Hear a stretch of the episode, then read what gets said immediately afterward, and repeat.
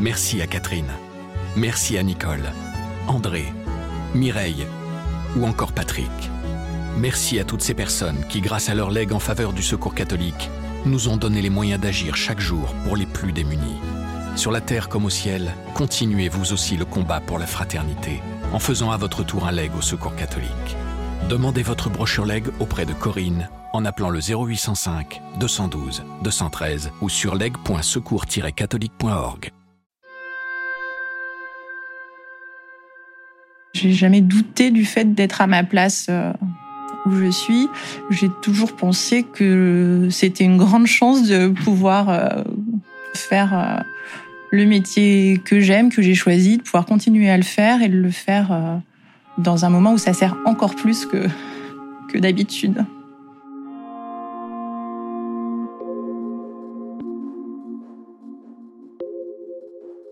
Junie Caron est médecin urgentiste à l'hôpital Saint-Camille, dans le Val-de-Marne. Le service des urgences dont elle fait partie a été confronté très tôt au Covid-19. Dans le Val-de-Marne, en effet, le pic du nombre de décès liés au coronavirus a déjà été atteint au mois d'avril. En outre, un membre du personnel de l'hôpital a été contaminé dès les premières semaines de la crise. Junie Caron, 42 ans, mariée et mère de deux jeunes enfants, veut être médecin depuis qu'elle est au collège. C'est pour elle une sorte de vocation, sa manière de prendre soin des autres. Au service d'urgence, le stress et le contact avec la mort font partie du quotidien.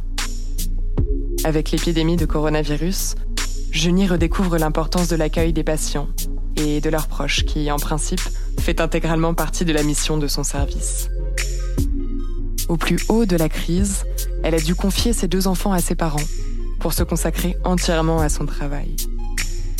Même si la pression est encore trop forte aujourd'hui pour prendre du recul, Junie, de confession chrétienne, invoque Dieu régulièrement, dans le secret, surtout quand elle se trouve devant un patient en fin de vie. Encore en pleine crise sanitaire, Junie Caron a livré son témoignage par téléphone à Christophe Héningue, journaliste au quotidien La Croix. Place des religions, le podcast qui vous parle de l'actualité des religions dans la société. Dans Ainsi soit-elle, la première série de ce podcast, des femmes croyantes et engagées racontent comment elles vivent leur foi dans notre monde contemporain. Je m'appelle Junie Caron, j'ai 42 ans, euh, je suis mariée, j'ai deux enfants de 7 et 9 ans et je suis euh, médecin urgentiste à l'hôpital Saint-Camille à Brie-sur-Marne euh, depuis une quinzaine d'années à peu près.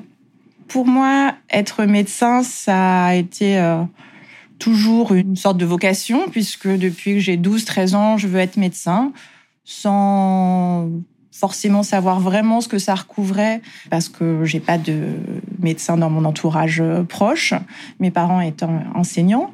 Mais hum, j'ai toujours été attirée par euh, le soin et le fait de s'occuper des autres. Un service d'urgence, en fait, son vrai nom, c'est service d'accueil et d'urgence. Pour un médecin, c'est une consultation avec un lien qui doit se faire de manière très rapide qui est par définition bref euh, dans le temps et dans une situation de stress pour à la fois euh, le patient qui consulte et pour euh, le médecin qui doit décider rapidement d'une prise en charge, d'une orientation et parfois prendre des décisions difficiles aussi. Donc c'est vrai que c'est un exercice vraiment particulier dans ce sens-là. Y est vous venez avec moi Qui c'est qui m'accompagne Moi, je vais bien. D'accord. Vous avez froid. Le pouls est à 114. L'attention, on est à 15, 63. Alors, travailler aux urgences, oui, c'est un travail d'équipe. C'est une équipe euh, nombreuse. C'est une équipe qui recouvre plusieurs corps de métier.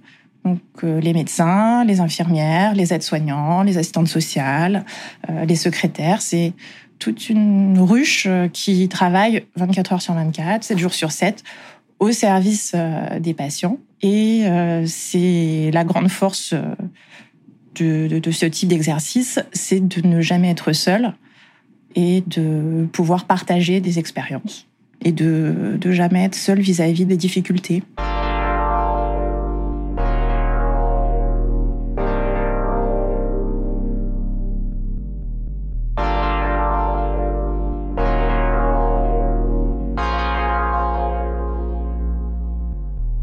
La mort fait partie de l'exercice de la médecine. On ne peut pas envisager la médecine sans penser aux soins, à la maladie, au traitement et à la mort qui est un processus naturel de la vie.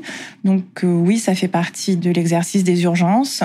on a des morts qui sont parfois inopinées, violentes dans le sens brusque euh, ou rapide.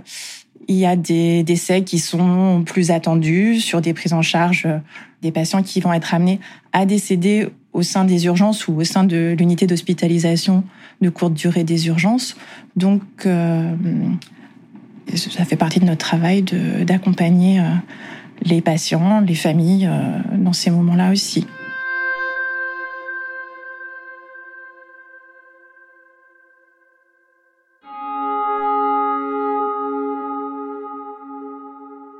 Moi, je suis catholique, croyante, euh, peu pratiquante, c'est vrai, mais euh, la spiritualité euh, et la réflexion sur Dieu, la foi, font partie de ce que je suis.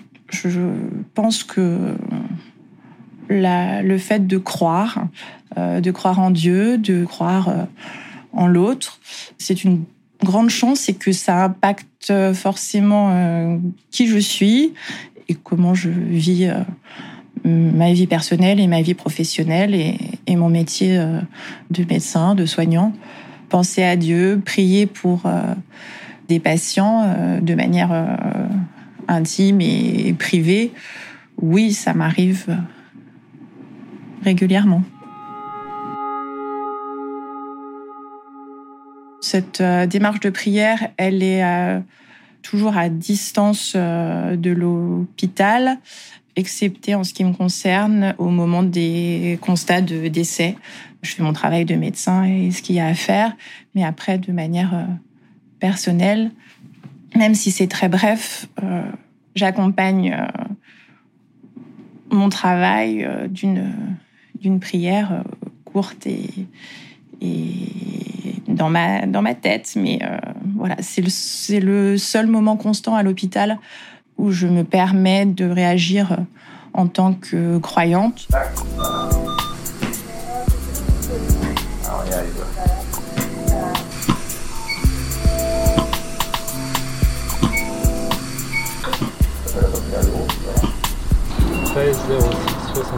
Celui-là, on avait des problèmes hier. Hein, on a été euh, confronté très tôt euh, au début de l'épidémie à un cas de coronavirus euh, au, sein d'un membre du personnel suite à un contact qui s'est révélé donc positif. Et donc nous, à l'hôpital, on a été forcé de se mettre dans le bain du coronavirus de manière assez précoce et de manière du coup progressive donc ça, c'est au sein de l'institution hospitalière, au sein de, du service, comme euh, pour les urgences en général, euh, l'afflux des patients, il est euh, variable d'un jour à l'autre et il arrive et quel qu'il soit, on se doit d'y faire face avec les ressources dont on dispose.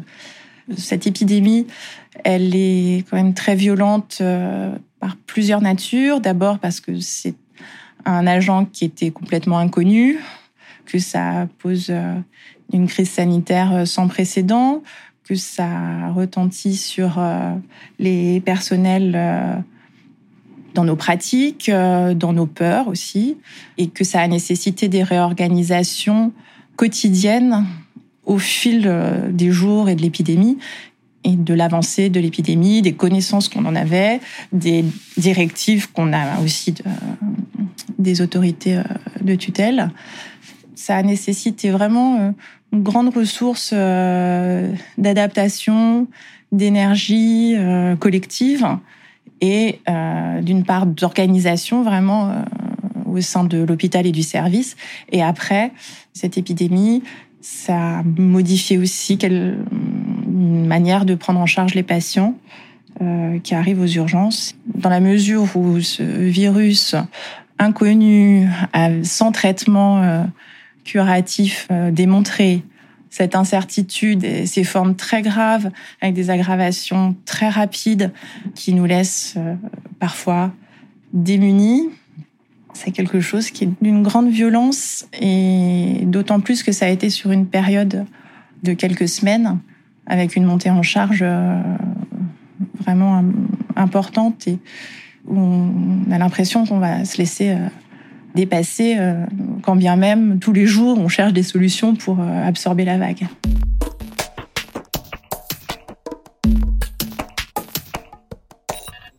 Le rythme des journées, des nuits de travail est tel que les interrogations euh, philosophiques, métaphysiques, spirituelles, à l'heure actuelle, euh, secondaire. C'est cet entretien, c'est un petit peu la manière de prendre le temps de se poser euh, des questions sur cette épidémie et la manière dont on l'a vécu et enfin, dont je l'ai vécu et ce que j'en ressors. Après, en ce qui me concerne, euh, ces dernières semaines, c'était vraiment, euh, je me lève, je viens à l'hôpital, je travaille, je prends en charge des patients, je participe à des réunions de crise pour l'organisation des prises en charge dans tout l'hôpital, et je rentre dormir chez moi, et je reviens après pour recommencer le même rythme. Hein. C'est vrai que c'est une espèce de tunnel. je dors, je travaille, je dors, je travaille. Mais euh, j'espère bien que ça, cet euh, épisode euh, prendra fin quand même dans les semaines à venir et que je pourrai à nouveau prendre les gens que j'aime et mes enfants dans mes bras très vite.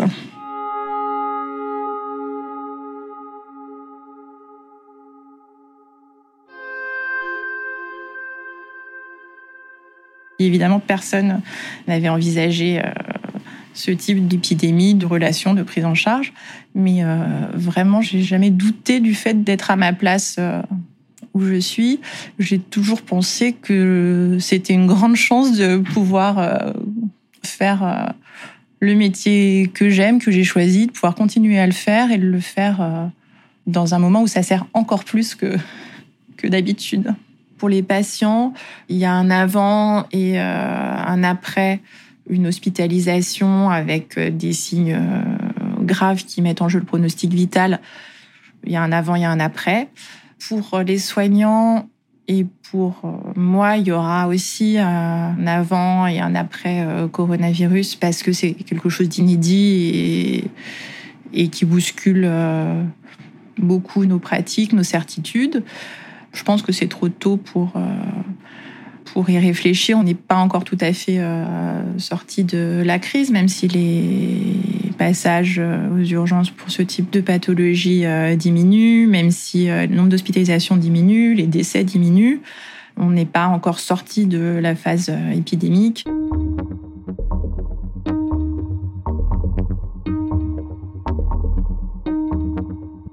Paradoxalement, j'ai aimé aussi dans cette crise et dans les liens que ça a tissé, même bref, avec des patients, c'est d'aller euh, vraiment dans le sens de l'accompagnement et de renforcer, dans la mesure du possible, euh, le lien, alors même que les circonstances et les, font que ces derniers sont vraiment plus isolés. Et je pense que c'est pour ça que j'aime être médecin et soigner des gens, c'est pour pouvoir être avec eux et parfois aussi développer euh, des liens euh, autres euh, que ceux habituels, alors avec les familles, des contacts téléphoniques que ce qu'on fait d'habitude pour donner des nouvelles, pour, pour transmettre des messages aux patients qui sont forcément coupés de leur famille et de leur entourage.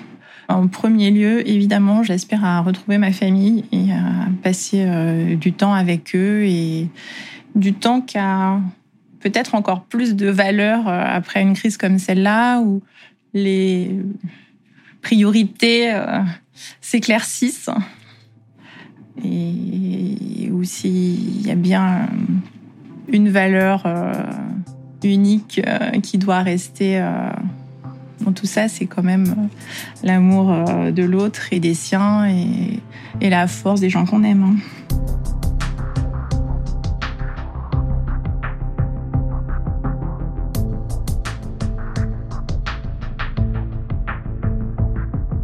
Si le témoignage de Junie Caron vous a interpellé, n'hésitez pas à le partager. Et si vous souhaitez en savoir davantage sur le travail des soignants pendant la crise du coronavirus, retrouvez une sélection d'articles de La Croix dans le texte de description qui accompagne cet épisode. Ainsi soit-elle, la première série du podcast Place des religions. À écouter toutes les deux semaines sur l'ensemble des plateformes, le site et l'appli La Croix.